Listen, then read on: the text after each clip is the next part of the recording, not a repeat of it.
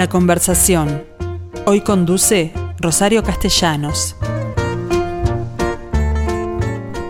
Hola gente, ¿cómo les va? Bueno, una vez más aquí estoy al frente de esta conversación.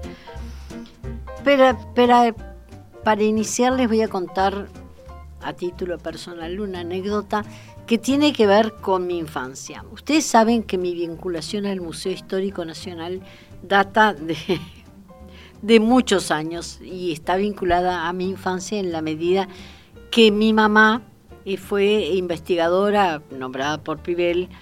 Este, prácticamente yo digo en broma que no nací en la casa de la Valleja por pura casualidad, porque mi mamá llegó a la clínica antes. Pero más de una vez pasamos con mi hermana jugando en, los museos porque había un régimen de guardias en ese momento para los fines de semana que cada tanto le tocaban a ella. De manera que los, las piezas del acervo las conozco prácticamente todas, algunas de ellas en forma muy personal porque Pibel se encargaba de mostrarlas y ponerlas en funcionamiento. Pero una de ellas en particular me impresionaba muchísimo y era el torno, el famoso torno que un cartel indicaba que venía del asilo La Rañaga y que tenía arriba una placa de mármol, recuerdo perfectamente como estaba como incrustado en la pared, una placa de mármol que decía, mi padre y mi madre me arrojan de sí, la piedad divina me recoge aquí. Por supuesto, se imaginan ustedes que una niña de clase media que venía de un hogar constituido, eso tenía necesariamente que impresionarla, porque no tenía ni idea de que pudieran eh, decidir en algún momento una madre eh, dejar a su niño. Y para ello tenía este torno, que era, eh, tenía una pequeña abertura frontal, una especie de colchoncito cubierto por una sábana, y cuando ella colocaba, ella o quien designara colocaba al bebé allí, lo, daba vuelta de forma que del otro lado, y sin que la vieran, la atendía una monja, una hermana eh, de, de tornera se llamaba, ¿no? Así que cuando vi este libro de María Laura Agosta, que es doctora en, cultura, justamente, historia de la cultura, eh, me pareció interesantísimo porque, porque en, algún momento me iba a topar con esta investigación que es a partir de, de señales que dejaban con idea de recuperar al bebé la, la madre, la partera o quien fuera que estaba encargada de llevarlo. Muy pocas veces el padre. Bueno, así que La infancia del torno se llama el libro que publicó este año, pero ya venía con otro que se llamaba El Imágenes Resistentes anterior. En realidad yo me equivoqué y empecé a leer el segundo. El segundo tomó La infancia del torno y descubrí que en el último capítulo hace referencia a las señales que es a lo que se refiere las imágenes resistentes, y vaya si lo fueron, porque eso sí que no lo sabía. Es decir, que las mamás en muchos casos, o quien dejara al niño en el torno, le, en el torno o, como, como expósito, o huérfano, ¿no? Eh, dejaba una señal de manera que, con la idea de que podría recuperarlo cuando pasara determinada circunstancia, que lo hacía imposible en ese momento. La autora en este caso es María Laura Osta Vázquez, que hace una, una forma de historia a partir de, señales que ella encuentra que me hace acordar mucho a Barrán. no sé en qué medida, Laura, María Laura, esto te, estás de acuerdo, pero, pero muchísima la historia de sensibilidad porque habla de una doble moral efectivamente en el siglo XIX sobre todo, que abarcó a mucha gente de nuestra sociedad. ¿no? Bueno, hola, este, buenos días o buenas tardes, depende si la gente ya comió o no. Mediodía y quedamos bien con todo. bueno, sí, con respecto a esto, Rosario, bueno, en primer lugar agradecerte por la invitación. Este, me siento muy honrada de estar acá, me siento también este, contenta de poder difundir esta investigación, que es una investigación que vengo haciendo con mucho cariño desde el año 2015 eh, con respecto a lo que me comentabas de la influencia de Barran en mí, es un hecho, o sea, sí, la historia de la sensibilidad marcó un antes y un después en mi vida, es real. Incluso, este, más allá de que yo el otro día en la presentación que hicimos del libro, este, Gerardo Caetano me decía eh, lo mismo que tú señalabas, ¿no? De la influencia de Barran y yo le decía, en realidad he discutido mucho con Barran, me hubiera, me hubiera gustado hacerlo personalmente, no tuve el honor de conocerlo pero a pesar de mis discusiones, este, no puedo negar que, ha influido muchísimo en mí sobre todo en esa forma de hacer historia a partir de determinados documentos que no son exactamente documentos escritos, como lo que tú planteas en este libro, ¿no? Ahí está, son este, señales. exacto, no son exactamente los documentos oficiales que cualquier historiador, historiadora trabajaría, mm, ¿no? Mm. Sino que son otro tipo de fuentes, que son las fuentes que trabajamos en historia de la infancia, ¿no? Que son desde una fotografía, como aparecen imágenes resistentes, que son fotografías, desde una fotografía hasta una cartita que una mamá le deja, una oración que dejan, eh, bueno, o una pintura, un dibujo, un objeto, ¿no? Desde la cultura material, como eh, ropita. Este, ¿Dónde encontraste esos objetos? En el Archivo General de la Nación. En el año ¿Realmente los pudiste fotografiar tal cual están en imágenes resistentes? Sí, las fotografías las hizo, las hizo el fotógrafo Carlos López, que es muy, muy profesional, muy bueno, y pudo captar enseguida la esencia de, de lo que yo quería transmitir al lector.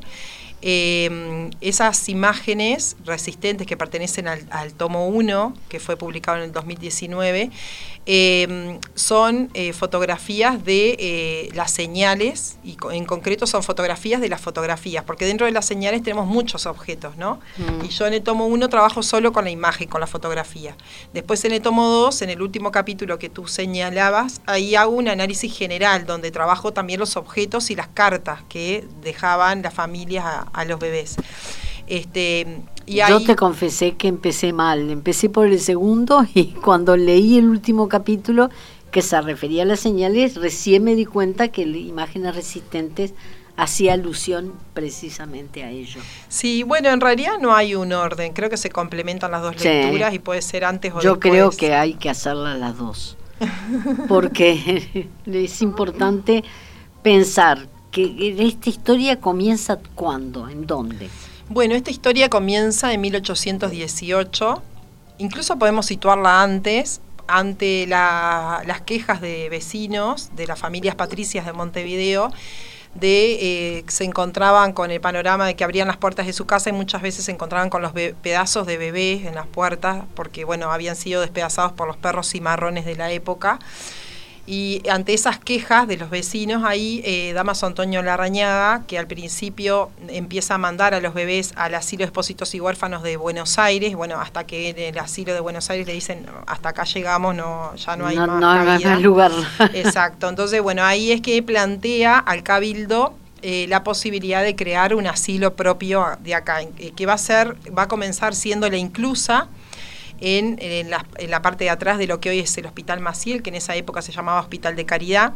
Ahí comienza a funcionar la inclusa, que eh, el concepto de la inclusa no es, no, no es oriundo de acá ni surge acá, sino que es eh, propio de Europa, de varios países de Europa, sobre todo de España. Va a comenzar las primeras inclusas en España en el siglo XIV, XV eh, donde eh, las monjas se daban en lugares, este, en conventos religiosos, donde recibían a bebés a través de un torno. Un torno es como una especie, yo siempre explico, como una especie de buzón de bebés, ¿no? Es como una, plataforma, un dispositivo cilíndrico, donde dejaban un bebé, eh, lo giraban y tocaban una campana. Entonces aparecía del lado de adentro anónimamente, no tenían que dar explicaciones ni dar no, no, no las veían no se veía quién estaba dejando a ese bebé. Entonces, este, bueno, el concepto de inclusas viene de ahí, se va a empezar a aplicar en el Río de la Plata, eh, tanto en, y en América Latina en general, en varios países de América Latina. Y bueno, en esta época eh, surge nuestra primera inclusa en 1818, que va a tener ciertas características por no tener edificio propio, sino que va a ser parte del Hospital de Caridad. En 1856, por ejemplo, llegan las primeras monjitas de donde estas hermanas eh, van a venir eh, destinadas específicamente a cuidar de estos niños y también a, dar una mano en el hospital de caridad. Em, y donde empieza a funcionar eh, una escuelita también, a partir de, la, de 1822 o 23 empieza a funcionar una escuela dentro de, la propia inclusa y donde ya empieza a perfilarse como ciertas características de esta institución que después se van a desarrollar cuando tenga su propio edificio, que va a ser recién en 1873, que es lo, donde hoy es la FIC, la Facultad de Información y Comunicación, que queda parte, muy poquita parte de lo que era el asilo, porque bueno, se ha cambiado. Eh, ocupaba una manzana. Ocupaba toda la manzana, sigue ocupando la manzana, pero queda muy poco de la estructura original. Bueno, creo que ese edificio que en su momento, el monumento histórico, había sido realizado nada menos que por Rabú. Rabú, exacto. Y entonces por esa razón se decidió que el portal mantenerlo y la iglesia que sigue estando, este, realmente me parece que, es este, parte de lo, de lo que se conserva, más allá de que sobre la esquina de Eduardo Acevedo se ha hecho una ampliación, un anexo de la Facultad de Ciencias Económicas y sobre Jackson la, Facultad de Comunicación. Ahí está, donde hoy es la Facultad de, de, Economía, ahí era la primera enfermería del asilo, que era enfrente. Bueno, ahí, fue que después fue el Hospital Pedro Vizca. Claro, hospital pediátrico. Además. Exacto, antes fue la enfermería, después el Hospital Pedro, Pedro Vizca y, después, la facultad. pasar la facultad. Morquio tiene en todo esto una, una especial relevancia, tú lo repetís reiteradamente en, en, tu, en tu libro, sobre todo en el que, que yo leí primero, La infancia del torno, porque él opinaba que si bien la educación se podía dar, en estos casos eh, no, no era menos importante la salud. El análisis que a mí me pareció muy interesante es por qué dejaban a los niños. Porque estamos hablando de una época que había guerras civiles, había eh, fiebre, epidemias de fiebre amarilla y había además una mortalidad de, de las mamás en el parto mucho mayor que la que hay ahora. Sí. Bueno, em, yo también durante toda la investigación me pregunté muchísimo las causas, ¿no? El por las motivaciones, y de hecho las trabajo en un capítulo específico donde trabajo, bueno, las motivaciones que aparecen, ¿no? Que no quiere decir que sean las reales. Después trabajo lo no dicho también, como desde una mirada Foucaultiana, ¿no? Bueno, qué es lo que dicen y qué es lo que no dicen, pero también está latente. Entonces, bueno, lo que dicen las mamás, que en general hablo de las mamás porque en su gran mayoría eran las mujeres que dejaban a esos bebés, las mujeres que daban la cara en de alguna forma, porque bueno... Porque eh, no todos eran bebés, algunos eran niños un poco más, grandes. Sí, los que estaban en el torno es de, recién nacidos hasta los dos años, porque no entraban, no, entraban. Pero después entraban por la oficina de admisiones, cuando ya eran mayores, de dos años, entraban por la oficina de admisiones. Em, ¿Cuáles eran las motivaciones que aparecen? Bueno, falta de recursos económicos es una de las motivaciones principales que analizo. Después, eh, falta de leche también, falta de leche por parte de la mamá. enfermedad por, una, por uno de los, de los progenitores, ya sea la mamá o el papá. A veces las madres dicen, bueno, como mi marido está enfermo, yo tengo que ir a trabajar y por lo tanto no puedo. Para entender las motivaciones es importante contextualizar a las mujeres en esta época. Entonces, estamos hablando del siglo XIX, donde las mujeres tenían muy pocas eh, posibilidades laborales eh, para poder trabajar dignamente, donde... Eh, no se contemplaba además la licencia por maternidad. Exacto, donde no había licencia por maternidad, por ejemplo, donde no había complementos artificiales de leche. eso, eso me parece muy importante porque la, la persona que no tenía leche no tenía forma de alimentar al bebé. Exacto, y contratar una nodriza no era nada barato. No, las nodrizas cobraban muy bien, aún dentro del asilo, ¿verdad? Incluso dentro del asilo. Entonces, eh, ante estas condiciones, este, y donde existía una doble moral, que también la analizo, ¿no? Desde ese lugar de, bueno, ¿dónde están los padres? Porque aparecen las mujeres, pero ¿por qué? ¿Dónde están los padres de estos bebés? Bueno, los padres no estaban. ¿Qué quiere decir? Bueno, acá analizamos lo no dicho qué pasaba con estos hombres que sí habían este, tenido relaciones sexuales con las mujeres, habían quedado embarazadas en una época donde tampoco había métodos anticonceptivos efectivos. existía la pastillita. Exacto. Y este y bueno, y los padres en realidad en su gran mayoría, por lo que sabemos por otras fuentes, ¿no? de actores de la época que señalan, eran casados, ¿no? En donde regía una doble moral, donde el hombre casado tenía ciertas libertades este, y donde esas libertades no tenían consecuencias, o sea que podía no reconocer a su hijo o hija sin ningún problema y las que acarreaban con la consecuencia solamente eran las mujeres. Entonces también hay que analizarlo no dicho. Estas mujeres tenían problemas económicos, podían tener problemas de salud, pero también había una doble moral que condicionaba el dejar a su bebé en el torno en momentos donde no tenían otra opción. Claro, pero única no menos importante es señalar, que tú lo señalas en el libro, que existieron fiebre, amarilla, epidemias. No hay más que ver el cuadro de Blanes, que, que en realidad se refiere a una, a una epidemia en Buenos Aires, pero que ocurrió casi simultáneamente, donde una madre en el piso muerta y el bebé está al lado. es decir, hay una cantidad de, de huérfanos, porque además la palabra expósito, tú decís en determinado momento, no, no, no se entendió más, no se usó más y bueno, pero sí la del huérfano. decir, Ahí está, hay que diferenciar, incluso eh, los actores de la época lo diferencian, el concepto de expósito del concepto de huérfano. No todos los expósitos eran huérfanos. Expósito significa que fueron expuestos, o sea, que fueron dejados. Abandonados. No necesariamente eran huérfanos, porque, bueno, en, en, caso que dejaban en el, en el torno, yo, yo resignifico incluso, Rosario, el concepto de abandono, porque mm, teniendo en cuenta estas condiciones que hablábamos recién, mm. ¿no? De estas mujeres que eh, tenían muy pocas posibilidades laborales, no tenían licencia por maternidad, no había una ley de ocho horas que la limitara. Eh, si parían un hijo tenían que, o si trabajaban, tenían que dejarlo sin amamantar y en, el gran porcentaje... Todas eran contras. Exacto, entonces en muchos casos no había otra opción que dejarlo en el torno para que pueda sobrevivir. Entonces, teniendo en cuenta en estas condiciones, yo resignifico el concepto de abandono y, y yo cuestiono, en realidad no fue un abandono, sino que fue un dejar transitorio. Y también considerando que el 90% de esos bebés tenían un objeto un objeto que simbolizaba la recuperación. ¿no? bueno, hablemos de eso, porque es a eso que, te referiste en primer lugar.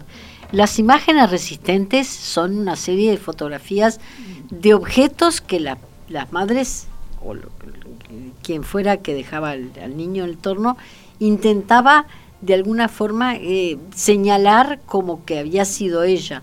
Es decir, ya fuera un objeto como un escarpín que tú señalás, presentando el otro podía recuperar al bebé, o la mitad de una foto en la cual se identificaba al la madre o al padre que lo había dejado, ¿no? Exacto. Este, no sé si se puede mostrar alguna imagen de repente, estaría bueno que el público pueda ver también este, alguna de las imágenes de los libros, porque eh, dice, una imagen dice mucho y creo que estas imágenes hablan muchísimo. Son este, imágenes de adultos de mujeres y hombres, son imágenes de niños y niñas también. A mí me, sorprende que en algunos casos se trata de niños muertos. Exacto, fotos post-mortem, que era una práctica muy común en el siglo XIX claro, Pero ¿para qué la mandaban? No entiendo. Bueno, era, una señal, el concepto era una señal. O sea, tenía una función de recuperación. No, era no tenía una función en sí misma la imagen, sino que era, tenía una, una, función primaria que era recuperar. Entonces dejaban la mitad de una foto y en algunos Eso sí, pero en el caso del niño muerto, ¿qué recuperaban? ¿Un cuerpito?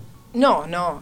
seguramente esa foto de post-mortem no sería del bebé, ¿no? Sería Sino que sería un hermanito que era muy común también, ¿no? Como, como señalaba Rosario, estamos hablando de una época donde había muchas epidemias, mm. eh, donde la medicina todavía no había dado un salto este, importante, sino que estaba todavía en las prácticas experimentales en el Uruguay donde muchas de las prácticas experimentales se dieron en el orfanato, en el asilo de expósitos y huérfanos, y este, donde em, había una gran mortalidad em, infantil, sobre todo. A pesar de Morquio, como tú señalas, a pesar, a pesar de que estaba iniciándose la pediatría en el Uruguay con Morquio, que fue fundante en nuestra, nuestra medicina, mm. quien me ayudó muchísimo en esa línea fue Juan Gil, que le quiero agradecer, él me asesoró mucho, lo entrevisté en varias ocasiones para el libro, y Juan me, me marcaba eso, ¿no? Como fue una época experimental de la medicina y cómo este Morquio va a ser muy importante. Yo trabajé con todos los informes médicos de Morquio y de otros médicos, no, Morquio no fue el único este, donde señalaban todas las observaciones de los tratamientos con los niños dentro del asilo. ¿no? Me, parece me parece muy importante y muy valioso como fuente histórica esos informes que yo los trabajo, porque nos muestran primero las enfermedades que tenía, de qué morían, ¿no? Nos, nos da como muchas pautas qué tipo de tratamiento se les hacía este, por ejemplo, a las nodrizas, para que no contagien eh, la viruela o algunas enfermedades que andaban que eran contagiosas, les hacían lavar con algunos, algunas sustancias corrosivas, decía, ¿no? Yo no sé, pobres mujeres, que les hacían poner, pero como que si con eso no, no contagiara. Entonces había como un conocimiento muy, muy precario de la medicina en esa época, que sobre finales del siglo XIX va a ir evolucionando pero este, nos, nos habla también de historia de la medicina. Entonces, ese libro eh, yo veo como que tiene varias líneas de investigación. Una es la historia de la medicina, otra es historia de la infancia, otra es historia de las mujeres, ¿no? Cuando trabajo con las nodrizas, con las parteras. Eh, y, y las otra parteras que en muchos casos eran las que entregaban al bebé, ¿no? Las parteras tenían un rol muy importante en, en, este entramado de prácticas este, de la doble moral donde las mujeres encontraban una red de apoyo de mujeres, de otras mujeres, como por ejemplo las parteras, que eran las que las atendían en el parto, en forma también anónima y en forma oculta, porque muchas veces estos embarazos eran ocultos, eran mujeres de la alta sociedad que ocultaban estos embarazos y tenían que, bueno, tener el bebé y la propia partera era la que llevaba ese bebé también al torno. Mm. Incluso yo en el libro trabajo hay una fuente muy este muy este, simbólica donde una partera denuncia al asilo, le escribe una carta al asilo diciendo fui a las 12 de la noche y estaba el torno trancado, exacto. Y el torno eh, estaba en desuso. Estaba trancado y no pude dejar al bebé y terminé dejando el bebé, en la ram, eh, tirándolo por, a la playa, ¿no? Entonces, y no era la primera vez que sucedía, ¿no? Como contando un poco que nos muestra esa otra, e, ese otro, eh, otras prácticas ocultas de Montevideo, ¿no? Esas, esas prácticas privadas. Porque ese bebé en la rambla significaba al agua.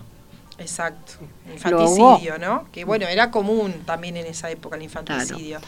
Este, no hay más que leer a Rey Reisig, tratado sobre la imbecilidad del país, que él, él justamente, este, según el modelo de Heber Spencer, el Rey Reisig, en, en, esa obra él cuenta, relata sobre infanticidio, sobre las prácticas de la maternidad también, ¿no? Dice, el instinto materno de las mujeres se acaba con el matrimonio. Cuando no son casadas, dice él, de una manera también de su mirada varón la clase alta, cuando este, el matrimonio, eh, cuando no son casadas, el instinto materno se les acaba y dejan al bebé como si dejaran una carta en el buzón, ¿no? Haciendo una crítica a estas prácticas del torno pero yo trato de resignificar desde el contexto de estas mujeres, de la vivencia de estas mujeres y de lo que sentían a partir de esto que me preguntaba Rosario, y ahí vuelvo. Eh, tú me, me, preguntabas sobre que los sentimientos que ellas transmitían, ¿no? Estas cartitas que las mujeres escribían, que muchas veces eran rezos, oraciones. Muchas, muchas, muchas. repiten, Estamos hablando de una sociedad. Una agrega un poquito, muy católica eh, pero realmente me preocupó que además el porcentaje de recuperación, más allá de la intención inicial, era muy poco porque estaba al alcance de muy poca gente. Les cobraban.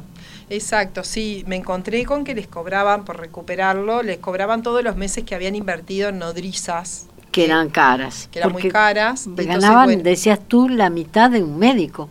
exacto, la mitad de lo que ganaba el médico ganaba la nodriza, este, no sé, y, y ganaba el doble que una niñera, que una cuidadora seca, ama de leche seca, que le llamaban, que eran las cuidadoras que no mamantaban.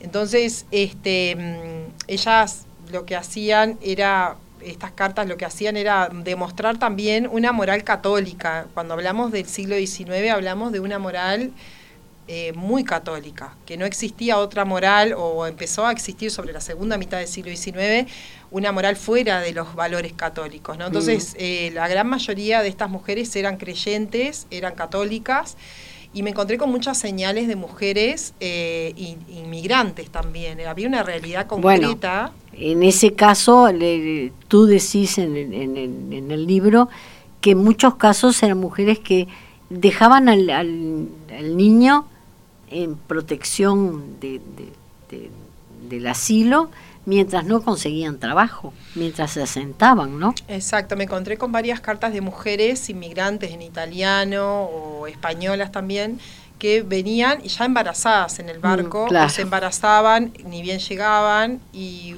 bueno, y tenían que trabajar, porque venían a eso, a trabajar. Entonces, este, con gran pesar y con gran dolor, dejaban a estos bebés por un tiempo hasta que puedan recuperarlo. Yo trataba de ponerme en el lugar de estas mujeres y decir, ¿cuándo iban a poder juntar el dinero para poder recuperar? Que estamos hablando de, lo, de, más o menos dos mil dólares, lo que hoy sería dos mil dólares. En, eh, una mujer inmigrante. Trabajadora. Que en muchos casos las, estas mismas mujeres trabajaban de nodriza, se ofrecían de nodriza. Yo trabajo en un capítulo del libro con los avisos de las nodrizas, donde ellas se ofrecen justamente para como trabajadoras, ¿no? Como trabajadoras para poder amamantar. Y bueno, con lo que ganaban, de todas formas, era una condición muy, este, muy difícil de poder este, llevar adelante, ¿no? La recuperación pero la, nodriza además no se le exigía ni raza, ni color, ni de piel, ni origen, nada. simplemente no, había, exacto, en realidad se controlaba su, su costumbre, ¿no? Sí, había un control moral, esto muy muy muy llamativo, ¿no? Estamos hablando siglo XIX. Siglo XIX y este control moral además venía de la voz de los médicos. Es lo que Barran llama este, el, médico del siglo XIX pasa a ser lo que antes en el siglo XVIII era el sacerdote, ¿no? Donde establece una moral, que era una moral este, secularizada, no era una moral católica, pero no se, no se diferenciaba demasiado de lo que era la moral este, católica de la época. Nada más que daba, este, bueno, daban argumentaciones más científicas, si se quiere, bueno, en el caso de las costumbres no porque no hay ninguna, pero bueno, eh, eh, se creía, por eso la medicina estaba como basado mucho en las creencias, se creía que las conductas se pasaban a través de la leche también, ¿no? Entonces esa moral podía interferir en la conducta del bebé en el futuro. Este, pero como señalaba Rosario, eh, es verdad, había nodrizas negras, un 40% de, incluso llegó a haber momentos hasta un 60%, eran nodrizas negras, afrodescendientes o africanas que venían. Y eh, después tenemos un porcentaje alto también de nodrizas inmigrantes, más o menos entre un 20 y un 30% de, nodrizas inmigrantes. Y un 10 o un 20%, depende de la época, por eso de la variación, este, eran nodrizas eh, orientales, nacidas acá. Entonces vemos que era una profesión eh, elegida más que nada por este, inmigrantes y también este, por bueno, por, por mujeres negras o mujeres este, descendientes de africanas, de africanos, y también eh, yo lo que percibo es que lo, que he podido indagar en el siglo XIX es que eh, no solamente amamantaban el tiempo que amamantaba el bebé, sino que terminaban muchas veces criando a esos bebés también, o sea, como se, se cuidadoras. Claro. Sí, y muchas veces, bueno, también terminaban adoptando. Me encontré con muchas solicitudes de adopción de estas nodrizas. Este, donde demuestra también un vínculo afectivo entre el hijo de leche que le llamaban y la nodriza es algo que, tú, eh, es decir, Morquio, por ejemplo, señalaba que, que, que la, la, el amamantar al bebé durante un tiempo creaba un vínculo que era muy importante mantener. Bueno, pero hablemos del aspecto positivo de todo esto, porque nos hemos ensañado con esta modalidad, pero en realidad eran niños que recibían educación, estaban tratados médicamente y muchas que muchas veces eh, eh, también los preparaban para, para salir a trabajar. Es decir, tenían ventajas de, en materia de educación, por ejemplo, que no eran no eran comunes en otros niños. Exacto, yo lo que trabajo, hay un capítulo que se llama Puertas Adentro, eh, lo que hace es justamente analizar la vida cotidiana de estos, de estos niños y estas niñas, de esta infancia, ¿no? En donde eh, eran, este, eran letrados, donde eran eh, alfabetizados, ¿no? en una época donde solamente el 10% de, de, la infancia de Montevideo eh, sabía leer y escribir. Bueno, ellos Música aprendían también. Aprendí, tenían un coro del asilo, tenían, tocaban instrumentos musicales, tenían una orquesta infantil, o sea que tenían conocimiento, este coro y esta orquesta eran convocados en todas las fiestas religiosas de la época, como el Corpus Christi o la Navidad, eran incluso contratados para eh, tocar en el interior del país también. Era una infancia que, eh, que de alguna manera también eh, se hizo escuchar, que tenía una voz, más allá que fue muy difícil rastrear la voz de, la infancia, de estos niños, de estas niñas, de todas formas este, logré encontrar, por ejemplo, algunas resistencias cuando se le proponía matrimonio a alguna de las niñas, en una época donde las niñas muy jovencitas se casaban y estas niñas se negaban, y no, me encontré con algunos casos donde se negaron a casarse con el hombre que le estaba pidiendo la, mano. Y las eh, Y donde fueron oídas, exacto, mm. ¿no? Donde no, no se imponía tampoco, este, bueno, donde también me encontré con fugas de los hogares adoptivos, donde huían por abusos, por maltratos. Por maltratos también, este, y bueno, y eran acogidas de nuevo en el asilo y eran protegidas de ese lugar también. Era una infancia que va a, culminar en cuanto a su formación, esto que traía Rosario, si bien al principio empiezan teniendo taller de, de zapatos, de creación de zapatos, de telares, también después se va a terminar creando la Escuela de Artes y Oficios sobre finales del siglo XIX para justamente atender a estos niños, a estos jóvenes que no habían sido adoptados y que eh, querían tener un oficio que era porque además podían podían ser adoptados y además la, la palabra expósito se terminó. Es, bueno, eh, la palabra expósito yo incluso lo manejo también como un, un, elemento de larga duración, más allá de que cuando eran adoptados, este, pasaban a tener el, apellido, ¿no? En muchos casos, si eran desde muy pequeños, a veces ni se enteraban que eran adoptados. De hecho, me he encontrado con muchas familias hoy actuales que están rastreando a los abuelos, a los bisabuelos, bueno, han entrado en contacto conmigo y se enteraron ahora que eran adoptados, ¿no? Que había sido como un secreto familiar. Pero eh, hay otros casos en que el, el, elemento o el concepto de expósito, que yo lo trabajo en el capítulo 2, eh, justamente es un elemento de larga duración. ¿Por Porque me encontré con cartas de adultos y adultas ellos, acercándose al asilo pidiendo el acta de nacimiento para poder casarse, por ejemplo, y donde se presentan como yo la expósita tal o yo el expósito tal, ¿no? Como todavía eh, el concepto de expósito seguía este, marcando la identidad de la persona, ¿no? Y en algunos casos se, se, se vinculaba como apellido de la persona. Bueno, Más allá de que una de las cosas que me, me causó muy mala impresión es que a pesar de que en algunas de estas señales se indicaba el nombre y el apellido del niño depositado, se lo cambiaban automáticamente cuando ingresaban. Sí, Ni siquiera se respetaba la voluntad de, de, quien lo había entregado, ¿no?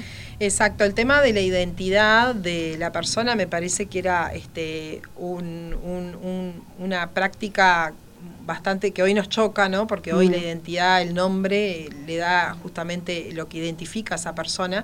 En esta época, eh, en el asilo, cuando llegaba el niño o la niña con una carta, incluso que a veces inscripta en el registro civil, que había sido bautizada en la iglesia del Cordón, todo, en dos lugares ya con con su nombre, eh, en el asilo le cambiaban el nombre automáticamente. ¿no? Y la rebautizaban y no desconocían absolutamente todos los todo lo que venía de la familia biológico, ¿no? Como una especie de punición también, ¿no? Abandonan al hijo, tienen que abandonar también el derecho a la identidad. Es espantoso. Bueno, pero Morqueo, de entre las cosas que, que argumentaba en contra del torno, fue que esta pérdida de identidad significaba que se desconocían los antecedentes hasta hasta biológicos del niño, ¿no? Que podían mañana. Exacto. Bueno, cosa que argumento que hoy se emplea también.